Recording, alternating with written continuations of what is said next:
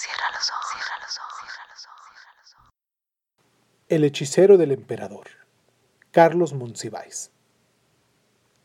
Tan no solo soy un cobarde que me atrevo a contemplar mi grandeza, sino el dador de vida, si soy un ser perfecto, atabal de Hades, lujosa muestra de mi raza y mi oficio, el único hechicero que defrauda al golpes de las hachas nocturnas y al canto de los tecolotes, volviendo buenos los malos augurios.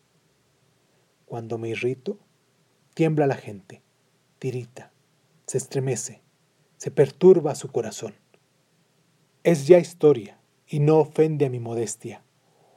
Hubo en la casa de Moctezuma quien no se amedrentó con los forasteros, quien forjó en su corazón cantos de guerra. Solo yo desprecié sus gestos de codicia y me reí ante el temblor de ancianos y mujeres. Fui valiente, no por adivinar el porvenir, sino por el disgusto ante sus movimientos con estrépito y sus hedores sin misericordia. Sin el espanto real, la indecencia de los extraños hubiese merecido de inmediato las espinosas flechas y los dardos. Pero Moctezuma, aliado a su destino, quiso evitar la ira de los dioses. ¿Los dioses? Oh tamboril de tigres, cómo calan las supersticiones en hombres cuyo único poder es el poder mismo.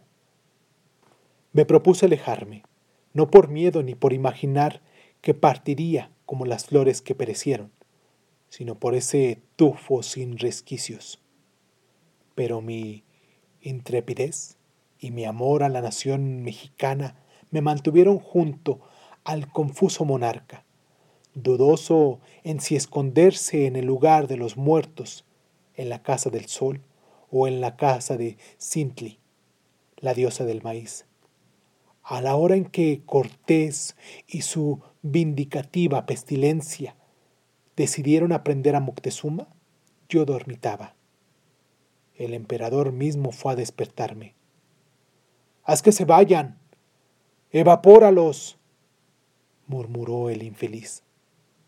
Pensé en abandonarlo y sonreí, anticipando su palidez de sombra. Mas la memoria de hechiceros y guerreros antiguos dominó mi ironía y pronuncié el encantamiento.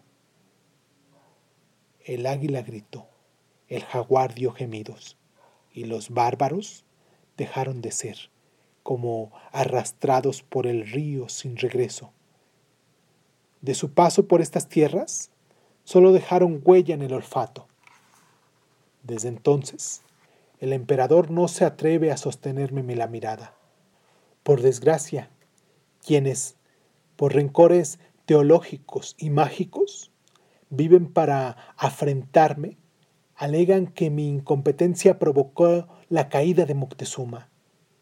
Y el colmo, afirman neciamente que perdí la razón, que soy un renegado y que escribo estas líneas en el aborrecible idioma de los conquistadores.